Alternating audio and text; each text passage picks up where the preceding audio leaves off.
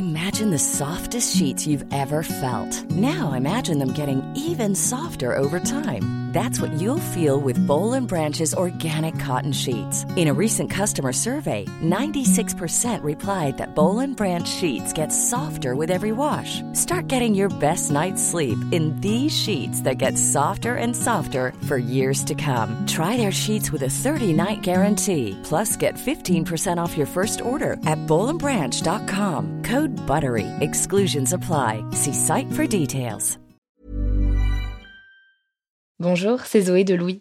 Ça fait maintenant deux ans que j'ai la chance de travailler pour Louis Média et que vous entendez ma voix sur vos podcasts préférés. Travailler pour quelque chose qui a du sens pour moi, c'est essentiel à mon épanouissement au quotidien. Et vous, comment se passe votre relation au travail? C'est plutôt épanouissant et enthousiasmant ou plutôt boule au ventre et des motivations? Si vous êtes dans le deuxième cas et que vous comptez chaque semaine le nombre de jours qui vous séparent du week-end ou des prochaines vacances, je vous recommande plus que jamais le parcours Chance, partenaire d'émotion. Chance est une communauté d'entraide professionnelle pour aider chacun et chacune à trouver sa place dans le monde du travail. La communauté Chance a une méthode unique qui a fait ses preuves. La première étape, c'est celle du bilan de compétences. En trois mois seulement, vous allez pouvoir redéfinir vos objectifs pro et renouer avec ce qui vous anime vraiment, avec l'aide d'un coach professionnel qui vous sera dédié. La deuxième étape, c'est celle du passage à l'action. Une fois votre projet défini, toute la communauté Chance sera à vos côtés pour donner vie à votre projet. Un collectif hyper engagé, prêt à vous épauler et à vous ouvrir son réseau. Si ce message résonne en vous, je vous invite à vous rendre directement sur le site chance.co pour faire le point gratuitement avec un conseiller et changer ce qui ne va pas ou plus dans votre vie pro. Bonne écoute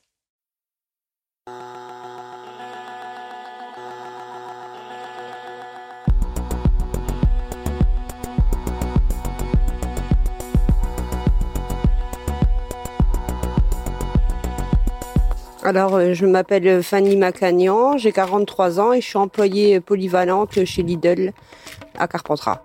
J'ai trois postes dans, l'entreprise. Je fais la mise en rayon, je suis euh, au, rayon, au rayon pain et euh, en caisse.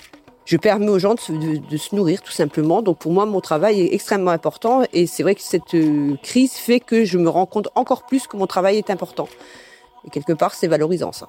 Je suis fière de pouvoir dire, ben, je vais travailler, je vais quelque part nourrir une partie de la population. Et si j'étais pas là, ben, si moi et mes collègues n'étions pas là, bien sûr, je peux pas être toute seule, mais on est, on est un maillon de la chaîne et, euh, et on est indispensable. Et quelque part, vu que c'était un métier au départ qui ne demande pas de, de qualification spéciale et qui n'est pas valorisé dans la société actuelle, et eh ben là, je me sens très valorisée au contraire. Presque une héroïne. J'exagère, mais pas loin. Presque. voilà.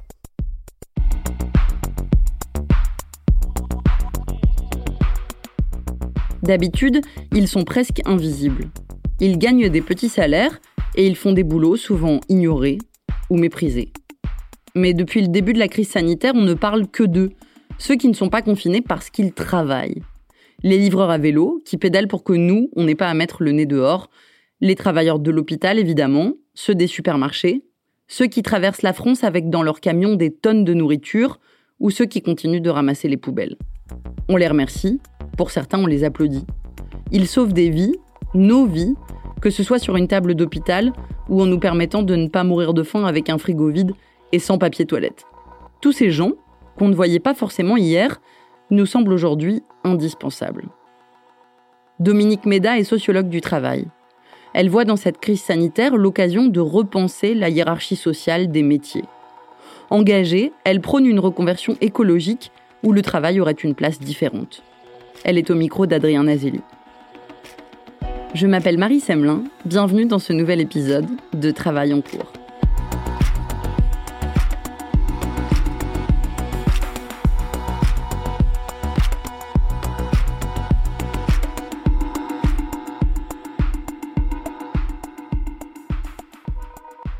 Dominique Méda, le dénominateur commun des personnes qui continuent de travailler, c'est qu'elles touchent les plus bas salaires et qu'elles ont souvent les plus faibles niveaux de diplôme. On pense aux caissières, aux éboueurs, aux boulangers, aux, livreurs. En quoi cette crise nous fait-elle sauter les inégalités du monde du travail au visage? Alors, il n'y a bien sûr pas que euh, les professions peu rémunérées qui sont mobilisées, hein, euh, parce qu'on pense bien sûr aux médecins, aux infirmières, aux professeurs, aux, techniciens. Bon, mais c'est vrai que beaucoup des, des travailleurs mobilisés sont des professions qui sont très peu rémunérées Et en fait, il, s'agit surtout de métiers occupés par des femmes. Euh, L'un expliquant l'autre, bien sûr. C'est-à-dire qu'on a deux grands types de métiers qui sont en première ligne. Il y a ce qu'on appelle souvent les métiers du care, et puis il y a les métiers de la vente. Et, et c'est vrai que dans ces deux types de métiers, on retrouve de gros bataillons euh, féminins, hein, les aides-soignantes, les aides à domicile, les caissières, euh, qui sont parmi les, les, les emplois les, les, plus mal rémunérés, à la fois à cause du, du temps partiel, hein, c'est beaucoup des, des, personnes qui sont à, à, temps partiel, et puis aussi, c'est un autre point très important, à cause de la sous-valorisation systématique de leur qualification. C'est-à-dire, on, on, parle souvent, euh, quand, quand, on parle de ces métiers, on, on parle souvent de métiers non qualifiés ou peu qualifiés, comme si euh, les, les, compétences dont elles disposent, euh, en fait, c'était le prolongement de compétences naturelles, quoi. C'est-à-dire comme comme si de, de, de, toute éternité, naturellement, les femmes savaient soigner, changer des couches, euh, faire des piqûres ou, ou, ou, nettoyer. Et donc, ce sont euh, en même temps ces personnes-là qui sont obligées de venir travailler et dans les conditions euh, actuelles, qui sont obligées de venir travailler sans équipement de protection et donc qui prennent des risques. Et ben, le pire, je dirais, c'est que ces personnes, souvent, elles sont dans des positions très dominées et donc elles ne peuvent pas ou elles n'osent pas exercer leur droit de, retrait. En plus, elles doivent prendre les transports en commun. Bref, euh, là, on est en effet en plein dans des inégalités euh, euh, qui sont redupliquées par rapport aux inégalités classiques en œuvre dans le monde du travail. En quoi est-ce qu'on assiste en fait à un vrai renversement peut-être des valeurs du travail? Euh, ce sont les métiers les, les moins valorisés euh, et les moins bien payés, hein, les, les, aides à domicile qui font les toilettes, euh, les euh, éboueurs, les caissières, euh, dont, dont, souvent on, on se moque. Hein, et bien soudainement, ce sont ces métiers-là qui deviennent absolument essentiels et, et, et, dont on va découvrir le, le, le caractère presque absolument vital. Hein. Et je crois que ça fait reconsidérer avec énormément de, de distance hein, euh, tout le discours sur la Startup Nation euh, et aussi euh, certains, certains métiers et, évidemment la hiérarchie des, des salaires. Hein la hiérarchie des salaires. Alors attention, c'est pas parce que on est confiné ou qu'on télétravaille qu'on est qu'on est inutile. Je pense qu'en ce moment, les profs, par exemple, font un, un, boulot magnifique. Hein. On voit bien, par exemple, qu'il y a un grand nombre euh, d'élèves ou, d'étudiants qui continuent à voir leur journée structurée et leur attention soutenue par euh, des professeurs qui font du qui font du télétravail. Mais en effet, je pense qu'on assiste là à un euh, renversement du, du, du, du gradient de la valeur valorisation euh, sociale des métiers. C'est-à-dire que, euh, est-ce que vous pouvez nous donner des exemples de, de, métiers qui doivent se sentir parfaitement inutiles En ce moment, je vous parlais de la Startup Nation. Alors, des métiers euh, inutiles, voire toxiques, je dirais euh, les consultants New Public Management, qui ont contribué à détruire l'hôpital et une grande partie des services publics, euh, les banquiers, les traders quand ils sont pas régulés, les conseillers en communication politique, euh, les publicitaires, voilà, beaucoup de métiers dont on voit bien que non seulement euh, ils servent à rien quand la société va très très très très très mal, quand il y a une urgence, mais qui de surcroît, je me mets toujours dans, dans l'idée de la crise écologique, euh, contribuent à aggraver et euh, le, le, la résilience des, des sociétés euh, et, et, et la crise écologique. Qu'est-ce qu'on peut dire de la situation des travailleurs des applis? Pour reprendre euh, le titre d'un de vos derniers ouvrages, on pense aussi euh, aux intérimaires qui, euh, pour certains, ont appris qu'ils ne seraient pas payés s'ils exerçaient leur droit de retrait. Finalement, en quoi est-ce que cette crise révèle certaines apories des nouveaux types de travail? C'est eux vraiment les nouveaux domestiques de la de la société. C'est eux qui continuent à aller livrer euh, des pizzas ou euh, à manger euh, aux gens qui ne bougent pas de chez eux. Donc il y a quelque chose de tout à fait scandaleux, bien sûr, alors que euh, ils n'ont pas d'équipement et qu'ils ont évidemment dans ils sont dans un dans un rapport de force où ils n'osent pas ou ils ne peuvent pas exercer leur droit de, de retrait.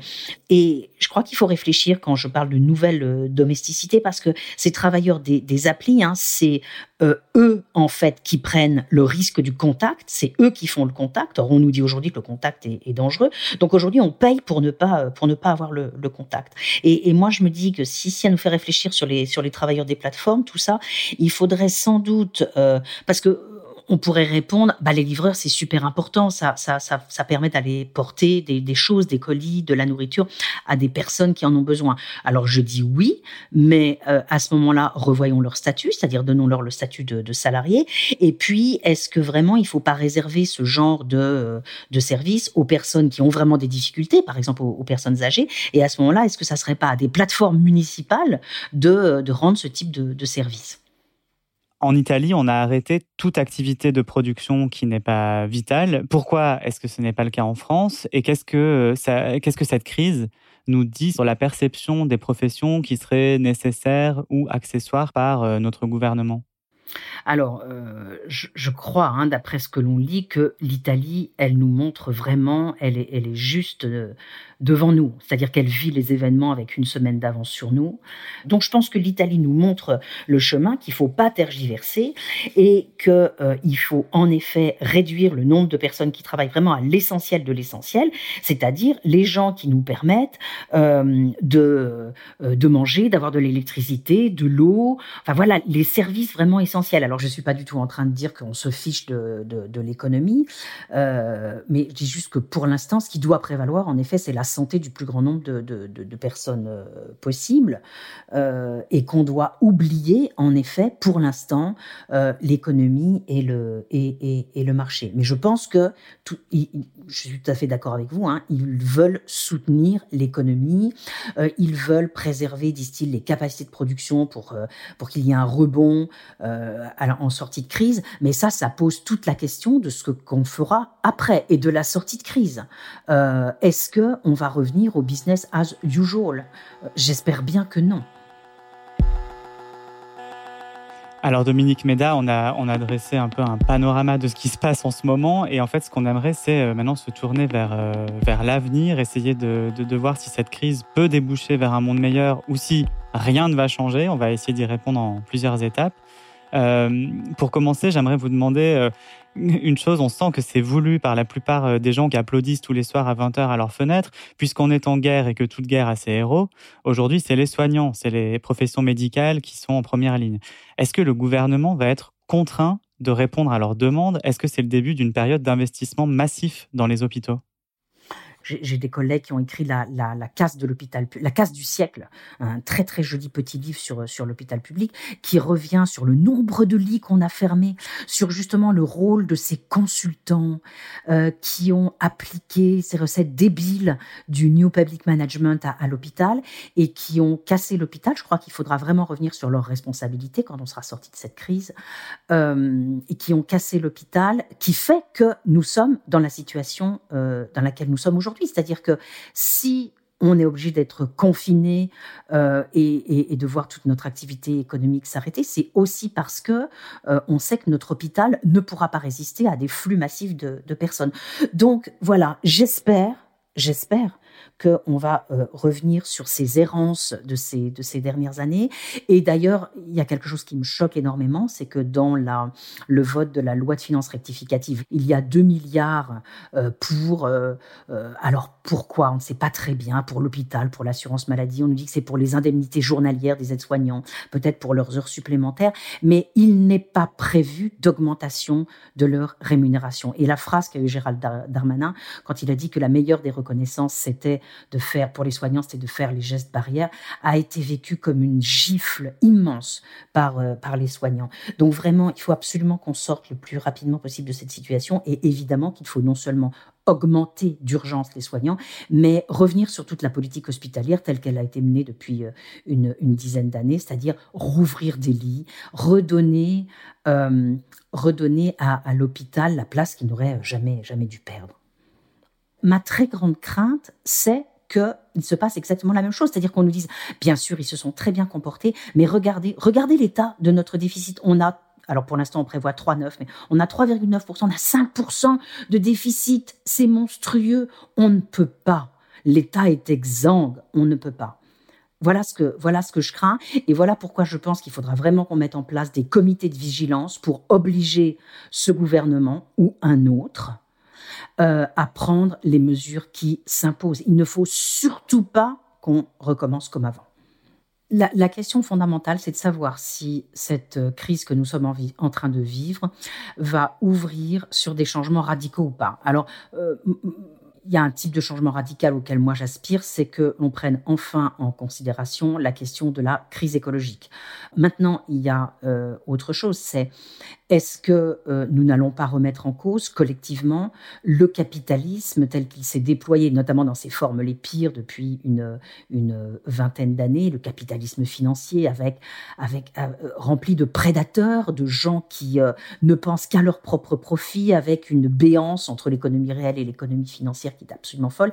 Est-ce que nous allons laisser euh, se développer ce type de capitalisme ou bien est-ce que nous allons le remettre en cause? Est-ce que nous n'allons pas euh, pouvoir aller vers un type de société où ce seraient vraiment les besoins sociaux qui seraient mis au centre et non pas le, profit. Bon, ça évidemment, ça serait une forme de rupture avec le capitalisme, hein, puisque le capitalisme, il se, euh, il se caractérise par la priorité donnée au profit et à l'accumulation.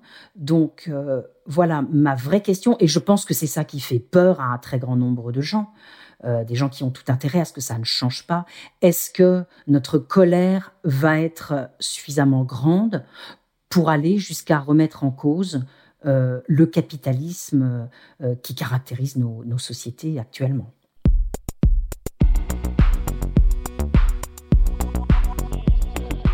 Et quelle pourrait être la, voie d'expression de cette colère? Puisque si on se replonge dans les dernières années très récentes, il y a eu quand même énormément d'événements très surprenants et imprévisibles par le pouvoir, comme les gilets jaunes par exemple. Ce qui veut dire que une fois qu'on serait sorti de cette crise, est-ce que le gouvernement peut s'attendre à une, une, une, un raz-de-marée de gilets jaunes, mais cette fois avec 20 euh, fois plus de monde? Ce qui est intéressant, c'est que les, gilets jaunes ou les, précédentes manifestations de colère, on a le, gouvernement a réussi à les cantonner et à laisser penser que ça ne concernait qu'une petite fraction de la population. Or là, c'est l'entièreté de la population qui a été euh, soumise à, ce régime complètement fou de confinement, d'informations contradictoires, qui se rend compte de l'impréparation. Alors, quelle forme ça pourrait prendre? Je ne sais pas, mais tout ce que je sais, c'est que moi, je suis bombardée de messages de gens, de toutes sortes de gens, qui disent tous ça n'est pas possible qu'on continue comme ça après. Les changements devront être majeurs. Donc il va y avoir en effet une envie une aspiration, une colère et une volonté de changement qui va être énorme. Maintenant, par qui va-t-elle être C'est très, c'est très préoccupant hein, parce qu'on peut, on peut très bien penser, par exemple, que le Rassemblement national va capitaliser sur cette colère et va faire des propositions très nationalistes euh, pour euh, euh, pour l'après-crise. Donc là, je pense que nous avons un travail énorme à faire pendant la crise pour préparer la sortie de crise et pour ne pas, pour que les citoyens ne se fassent pas voler cette réflexion et cette possibilité de changer de société. Pour rebondir sur ce qu'on disait euh, au début, hein, dans le constat sur le fait que cette crise rend visible les différences entre ceux qui travaillent, ceux qui télétravaillent, ceux qui restent chez eux euh, au chômage technique, parfois même au sein d'une même entreprise, qu'est-ce que cette mise en lumière des différences de traitement peut entraîner pour la suite, notamment chez les personnes à qui on a demandé de, travailler? Qu'est-ce que ça peut créer comme... Est-ce que ça va être du ressentiment, parce que vous parlez du Rassemblement national? Alors, oui, bien sûr, du ressentiment, de la colère, mais maintenant, le, problème, c'est que on est resté, et même on a dit tout à l'heure que les différences sociales, les différences de classe s'étaient amplifiées avec cette crise. C'est-à-dire qu'en gros, une partie des gens ont pu se mettre euh, en retrait. Je dis pas tranquillement, hein, mais voilà, ont, ont, même pu continuer à travailler. Euh, ce sont des gens qui pour, partie, leur, vie n'a pas énormément changé.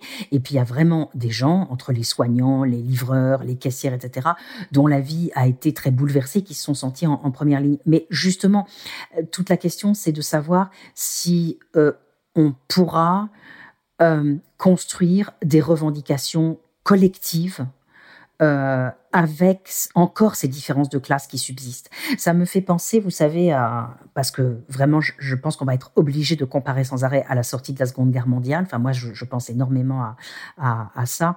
Euh, ça me fait penser au très bel exposé des motifs euh, des ordonnances qui créent la sécurité sociale. Dans cet exposé des motifs, ce qui est dit, c'est que on souhaite mettre fin à ces divisions de classes et notamment à la division entre d'une part des classes possédantes sûres d'elles-mêmes et d'autre part des classes de travailleurs qui sont soumis à l'incertitude permanente du lendemain. Et que la sécurité sociale c'est euh, vraiment la nouvelle organisation qui va nous permettre de euh, remettre toutes ces classes en quelque sorte à, à égalité qui va euh, permettre d'organiser une redistribution non seulement horizontale mais également verticale. Et on va mettre en place disent-ils un vaste système d'entraide obligatoire. Donc il y a une volonté de d'égalité et de dépasser les clivages entre classes qui, me semble très importante. Et pourquoi on a ça? Et pourquoi on peut se permettre ça? Parce que euh, une partie des employeurs et des classes dirigeantes se sont très mal comportés, ont collaboré. Euh, une partie de la classe ouvrière et de la CGT ont été dans la résistance et sortent auréolées de cette euh, de cette situation. Et, et donc on parvient à rebattre les cartes. Là, je ne sais pas si on dispose de tous les moyens pour rebattre les cartes. Donc, c'est-à-dire que ce, renversement des valeurs qu'on constate aujourd'hui, il ne sera pas forcément pérenne une fois la crise terminée. Ben, je, pense que le mieux pour nous, ce qui serait euh, tout à fait désirable, l'idéal, ça serait qu'on fasse la même chose que ce qui s'est passé à la sortie de la Seconde Guerre mondiale. Vous savez, euh, à la sortie de la Seconde Guerre mondiale, dès 1944, alors que la guerre n'est pas finie, il y a deux événements très importants, même, enfin, il y en a il y en a beaucoup. Euh, en 1944, on a à la fois la déclaration de Philadelphie, de l'Organisation internationale du travail, qui dit plus jamais ça qui dit que c'est l'inégalité et les mauvaises conditions de travail qui sont euh, qui, conduisent à la guerre et donc il faut absolument les, préserver. Et puis on a le, euh, le, plan qui est produit par le Conseil national de la résistance. Et donc on va avoir en 45 toute une série de mesures en France et ailleurs qui changent radicalement euh, le paysage, qui, qui, qui, change radicalement de politique. C'est la grande époque du keynésianisme, etc. Aujourd'hui, si nous parvenions euh, euh, à reconstruire nos sociétés, moi je parle, moi je dis qu'il faut une reconversion écologique, c'est-à-dire il faut un changement radical de paradigme. Si on arrivait à euh, promouvoir des politiques radicalement différentes et en rupture avec le néolibéralisme, ce serait absolument formidable. This Mother's Day, celebrate the extraordinary women in your life with a heartfelt gift from Blue Nile. Whether it's for your mom, a mother figure, or yourself as a mom, find that perfect piece to express your love and appreciation. Explore Blue Nile's exquisite pearls and mesmerizing gemstones that she's sure to love. Enjoy fast shipping options like guaranteed free shipping and returns. Make this Mother's Day unforgettable with a piece from Blue Nile. Right now, get up to 50% off at BlueNile.com. That's BlueNile.com. D'une part, parce qu'évidemment, on est, on est absolument obligé de, s'engager dans cette reconversion écologique pour simplement pour conserver des, des conditions de vie un peu humaines, quoi, parce qu'on sait très bien que sinon ça, ça va devenir catastrophique. Mais il me semble qu'on pourrait en même temps en, en tirer d'autres, d'autres dividendes. On parle souvent d'un double dividende.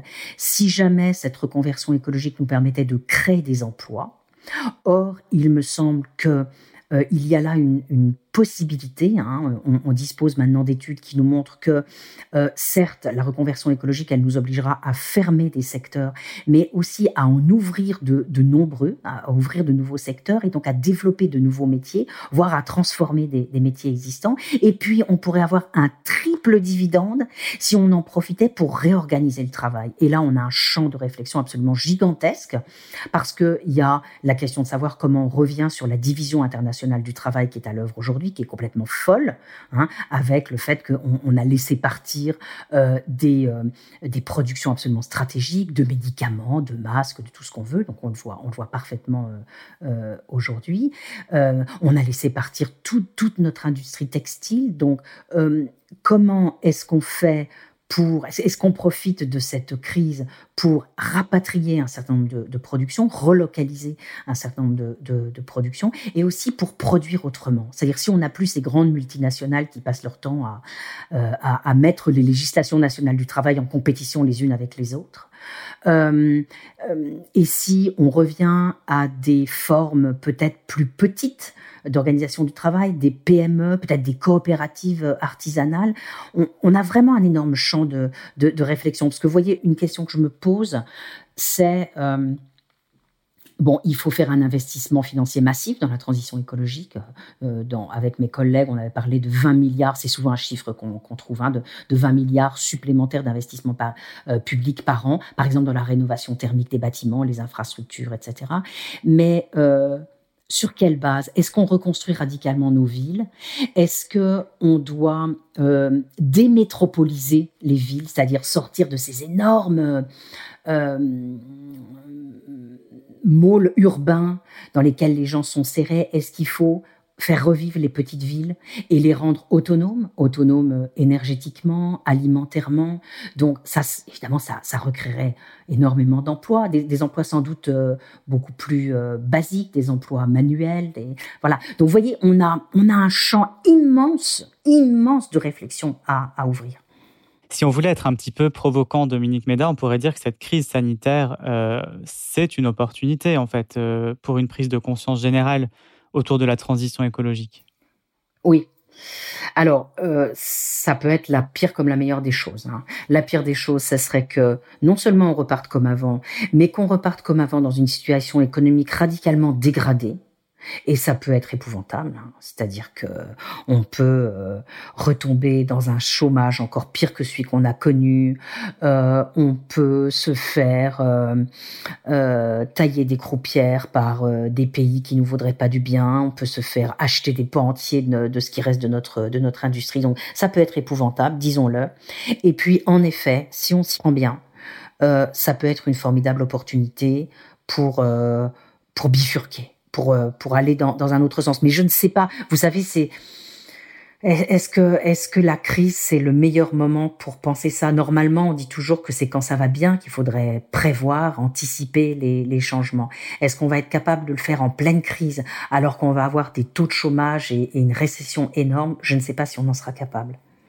Vous dites qu'on ne peut pas s'attendre euh, du, du, marché à ce qu'il n'essaye pas de reprendre ses droits, de toute façon, une fois que la crise sera sortie. Alors, qui est-ce qui pourrait euh, vous parlez de comités de vigilance. Quels pourraient être ces comités de vigilance, en fait, une fois que la crise sera terminée?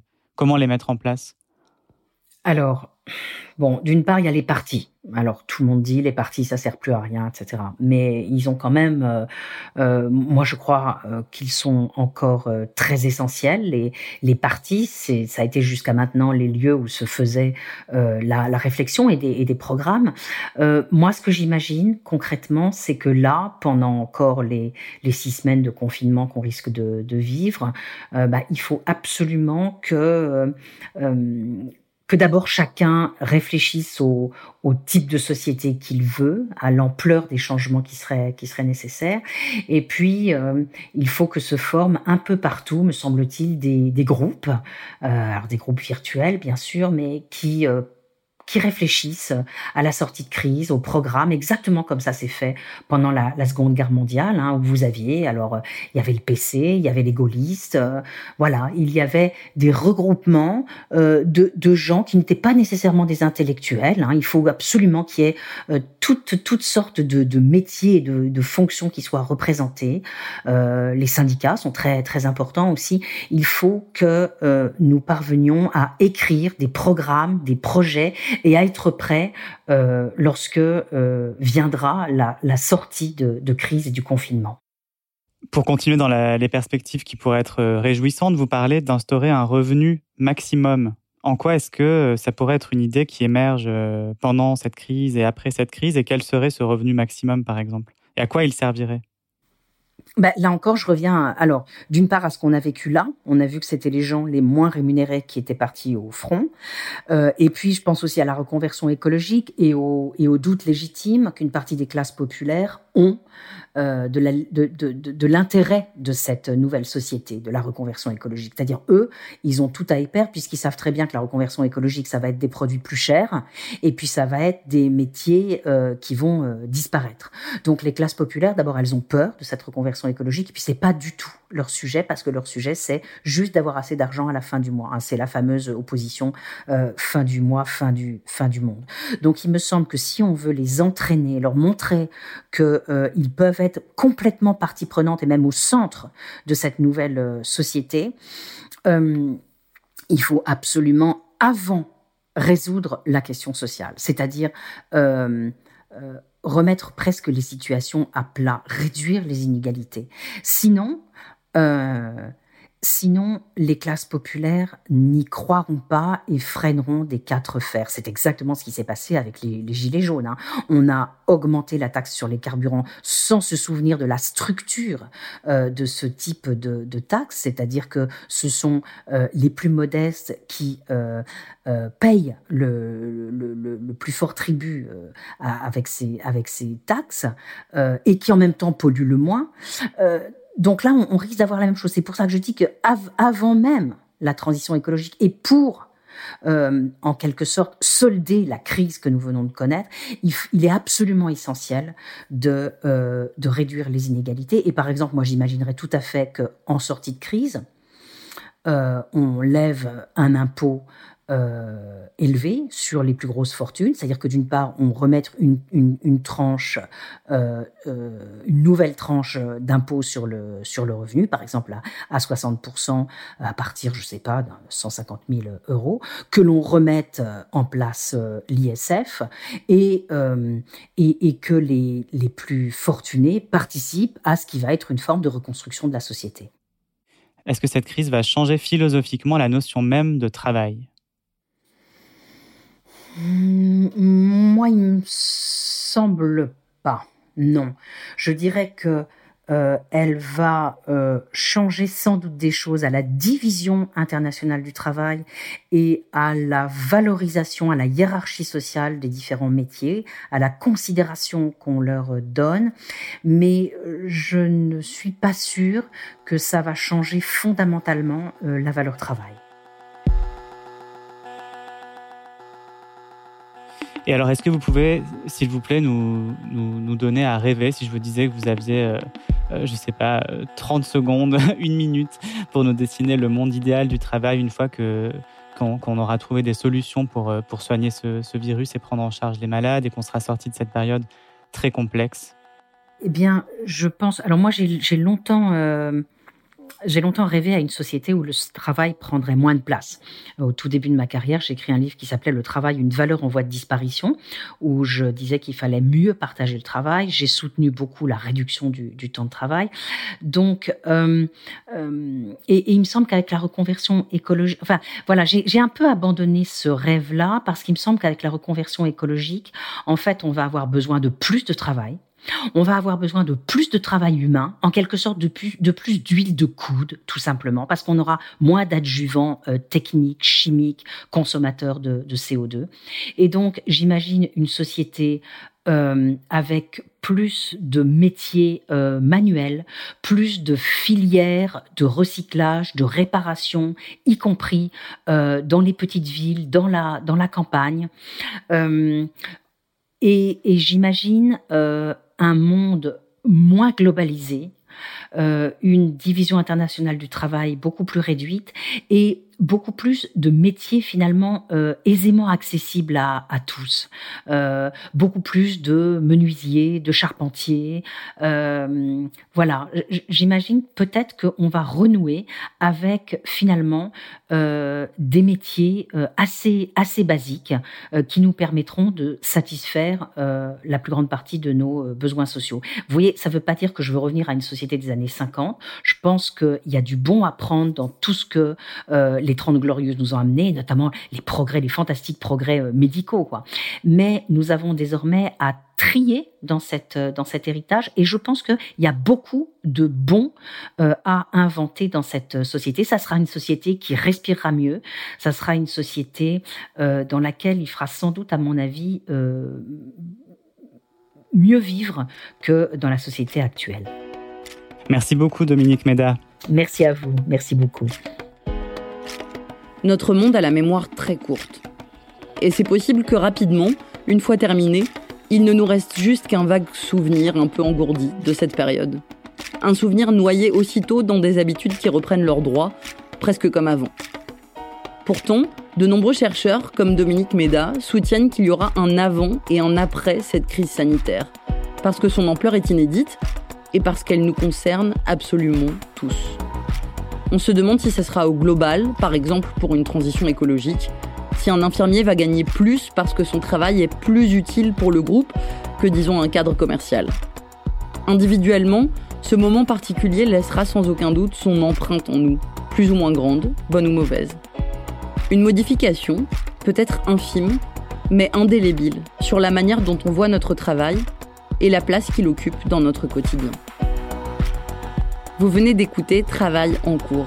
Adrien Nazelli a réalisé l'interview de Dominique Méda. Chargé de production, Louise Emerlet. Responsable de production, Marion Girard. Responsable éditorial, Maureen Wilson. Charlotte Pudlowski était à la rédaction en chef. Cyril Marchand à la réalisation, Olivier Baudin au mixage. La musique est de Jean Thévenin. La semaine prochaine, on parlera de ce que ça fait d'avoir un travail plus grand que soi. Et on retrouvera Fanny, caissière dans le sud de la France, que vous avez entendu au début de cet épisode. Vous pouvez nous retrouver là où vous avez l'habitude d'écouter vos podcasts Deezer, iTunes, Spotify, SoundCloud. Vous pouvez aussi nous laisser des commentaires et des étoiles. Et si l'épisode vous a plu, n'hésitez pas à en parler autour de vous. Si vous aimez ce podcast, découvrez les autres podcasts de Louis. Émotion, Une autre histoire, Le Book Club, Entre, Manger. Enfin, pour nous raconter une histoire à propos de votre travail, vous pouvez nous écrire à hello at louismedia.com. À bientôt.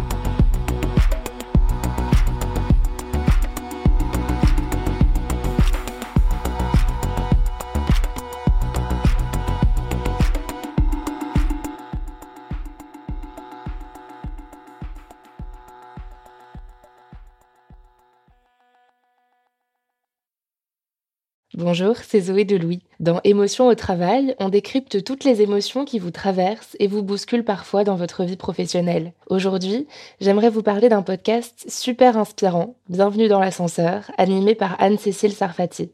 Dans chaque épisode, elle reçoit des personnes au profil varié, médecins, responsables commerciaux, chefs d'entreprise, qui ont su gravir l'ascenseur social. Parti de rien, il et elle partagent leur parcours, leurs rêves, leurs doutes, leurs émotions dans lesquelles vous vous reconnaîtrez sûrement, et donnent des conseils pour oser monter dans l'ascenseur social quand on n'y croit pas pour soi-même. Alors allez découvrir ces belles histoires de réussite en écoutant Bienvenue dans l'ascenseur, disponible sur toutes les plateformes. Merci à Bienvenue dans l'ascenseur pour leur soutien et bonne écoute. Hey, it's Paige DeSorbo from Giggly Squad. High quality fashion without the price tag. Say hello to Quince. I'm snagging high-end essentials like cozy cashmere sweaters, sleek leather jackets, fine jewelry, and so much more. With Quince being 50 to 80% less than similar brands. And they partner with factories that prioritize safe, ethical, and responsible manufacturing. I love that. Luxury quality within reach. Go to quince.com slash style to get free shipping and 365 day returns on your next order. Quince.com slash style.